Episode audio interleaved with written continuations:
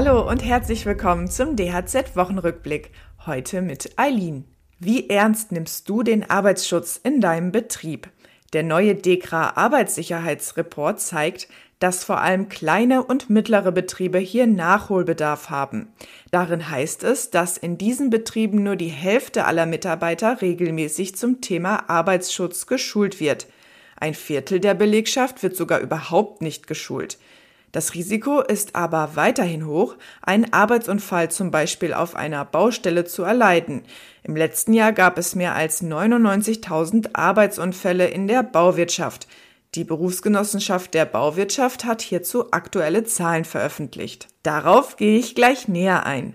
Heute geht es außerdem darum, der Streit um die Wärmepumpe verdirbt Malern und Lackierern das Geschäft. Und wenn deine Schlussabrechnung für die Überbrückungshilfen bisher nicht eingereicht wurde, ist das noch nicht tragisch. Die Abgabefrist wurde nun verlängert. Viele Menschen halten sich derzeit zurück, was große Investitionen bei der Gebäudesanierung betrifft. Das spüren vor allem die kleinen Maler- und Lackiererbetriebe, die in diesem Bereich verstärkt arbeiten. Sie berichten in einer Umfrage, dass Aufträge über Privatkunden spürbar zurückgegangen sind. Diese Umfrage hat der Bundesverband Farbegestaltung Bautenschutz in Auftrag gegeben. Malerpräsident Guido Müller ist der Meinung, dass auch die Bundesregierung Schuld an dieser Situation hat. Er glaubt, mit den Plänen zum Gebäudeenergiegesetz und der Diskussion um die Wärmepumpe hat die Bundesregierung die Kunden massiv verunsichert. Das ist ein Dilemma, denn Müller sieht ein energetisch saniertes Gebäude als Grundvoraussetzung für den Einbau einer energieeffizienten Heizanlage. Diesen schreibt der Entwurf des neuen Gebäudeenergiegesetzes vor, das ab nächstem Jahr gelten soll. Ziel ist eine Verabschiedung des Gesetzes vor der Sommerpause, die nach dem 7. Juli beginnt. Vorhin habe ich es angesprochen. Die BG Bau hat eine Statistik zu den Arbeitsunfällen und Berufskrankheiten in der Bauwirtschaft veröffentlicht. Darin heißt es zum Beispiel, dass 2022 mehr als 18.000 Anzeigen auf Verdacht einer Berufskrankheit gestellt wurden. Die am häufigsten gemeldeten Berufskrankheiten waren Lärmschwerhörigkeit und Hautkrebs durch Sonneneinstrahlung. Positiv ist, dass die Zahl der Arbeits- und Wegeunfälle 2022 im Vergleich zum Vorjahr gesunken ist. 2021 gab es noch über 103.000 Arbeitsunfälle im Baugewerbe. Im letzten Jahr ist die Zahl erstmals unter die 100.000 Marke gerutscht.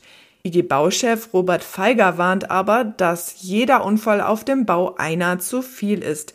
Der Gewerkschaftsfunktionär glaubt außerdem, dass die Dunkelziffer der Bauunfälle noch einmal deutlich höher ist. Seine Forderung, damit der Arbeitsschutz besser wird, die zuständigen Behörden der Bundesländer müssen den Kontrolldruck auf die Betriebe erhöhen. Die Corona-Krise hat viele Handwerksbetriebe in wirtschaftliche Schwierigkeiten gebracht. Einige haben deshalb eine Überbrückungshilfe erhalten.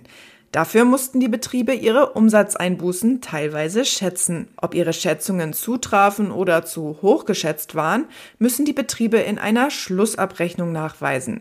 Diese ist verpflichtend. Eigentlich hätten die Schlussabrechnungen schon bis Ende diesen Monats eingereicht werden müssen.